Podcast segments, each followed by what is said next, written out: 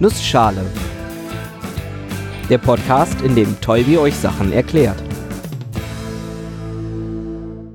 Guten Morgen und willkommen zu einer neuen Episode des Nussschale Podcasts. Heute erkläre ich euch Atome, Ione und Moleküle.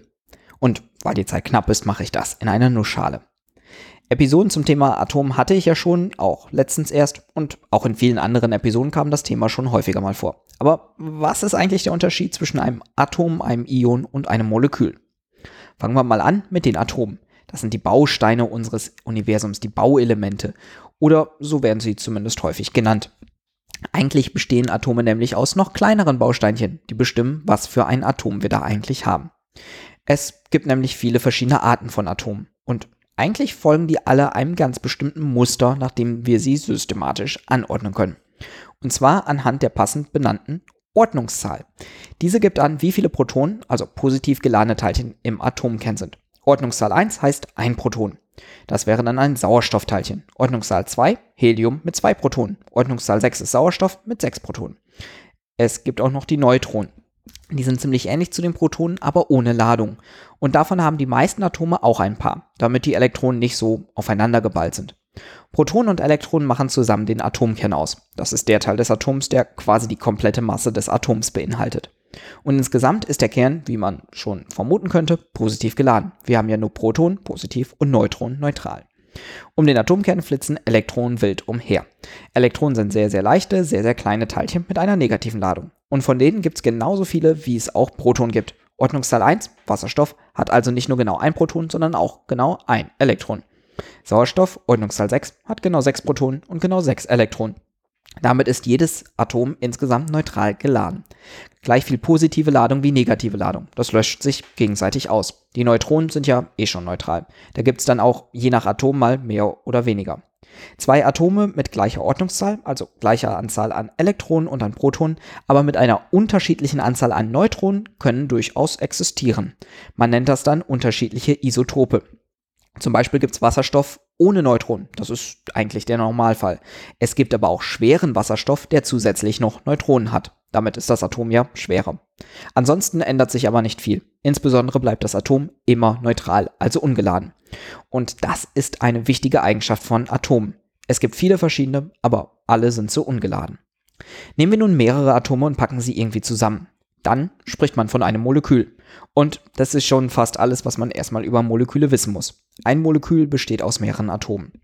Es können auch durchaus unterschiedliche sein, wie zum Beispiel beim Wasser H2O, das aus einem Sauerstoffatom, dem O und zwei Wasserstoffatomen, den 2H besteht.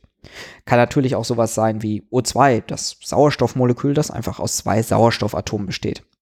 Ich muss an dieser Stelle zugeben, dass ich ein wenig überfragt bin, ob wirklich alle chemischen Verbindungen zwischen mehreren Atomen auch Moleküle sind. Ich habe da bei meiner Recherche tatsächlich auch Widersprüchliches gehört und vermutlich fehlt mir da aber nur chemisches Hintergrundwissen. Deswegen bleibe ich einfach vorsichtshalber mal etwas schwammig und komme zu einer chemischen Verbindung, die zumindest laut Wikipedia kein Molekül, aber trotzdem für uns interessant ist. Natriumchlorid. Also ein Natriumatom und ein Chloratom. Beziehungsweise nicht ganz. Denn hier ist etwas passiert, was uns zum Thema Ionen bringt. Fangen wir also mal an. Ionen sind eigentlich Atome mit einem feinen Unterschied. Sie sind geladen. Das bedeutet, dass sie entweder mehr Protonen als Elektronen haben oder umgekehrt, aber niemals gleich viele. Üblicherweise ändert sich die Anzahl der Elektronen, die ja doch etwas beweglicher sind als der relativ starre Atomkern. Nehme ich dem Wasserstoffatom zum Beispiel sein Elektron weg, hat es kein Elektron mehr, aber immer noch das Proton. Damit ist es also positiv geladen. Nehme ich jetzt zum Beispiel mal Chlor, das normalerweise 17 Elektronen hat, und gebe noch ein Elektron dazu, dann hat es 17 Protonen und 18 Elektronen und ist damit negativ geladen. Natürlich kann ich es auch noch weiter treiben, zum Beispiel mit Sauerstoff. Gebe ich dem Sauerstoff zwei Elektronen, dann habe ich einfach ein zweifach negativ geladenes Ion.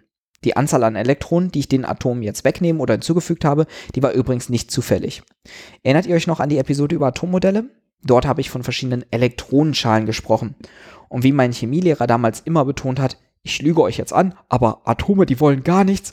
Aber so kann man sich ja eigentlich vorstellen. Atome möchten immer eine volle Schale haben. Das Sauerstoff, so, so hat mein Chemielehrer gar nicht gesprochen, aber ja. Das Sauerstoffatom ist jetzt so aufgebaut, dass es in der äußersten Schale sechs Elektronen hat, aber Platz hat für acht. Deshalb nimmt das Sauerstoffatom gerne mal zwei Elektronen hinzu und wird damit zum Sauerstoffion. Das Chlor hat außen sieben Elektronen, aber Platz für acht, also wird es mit einem zusätzlichen Elektron zu einem Chlorion.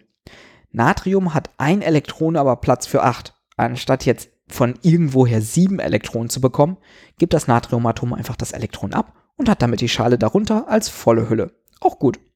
Damit wird das dann zum Natriumion. Ionen sind also geladene Atome, die dadurch entstehen, dass Elektronen aus der äußersten Schale entfernt oder hinzugefügt werden. Und das kann zum Beispiel in chemischen Reaktionen passieren.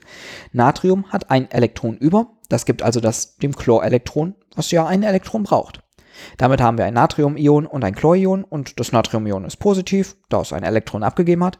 Und ein solches Ion nennt man übrigens Kation und das Chlorion mit seinem zusätzlichen Elektron ist negativ geladen, man sagt Anion dazu. Und diese beiden Ionen bleiben jetzt einfach als Ionenpaar zusammen und bilden das eben schon erwähnte Natriumchlorid. Oder wie man normalerweise dazu sagt, Kochsalz. Im Übrigen gibt es auch Ionen, die aus mehreren Atomen bestehen können, quasi geladene Moleküle. Tja, und damit haben wir auch das Thema eigentlich erklärt und alles andere wäre auch wieder gefährliches Halbwissen. Und deshalb vielen Dank fürs Zuhören und bis zur nächsten Episode.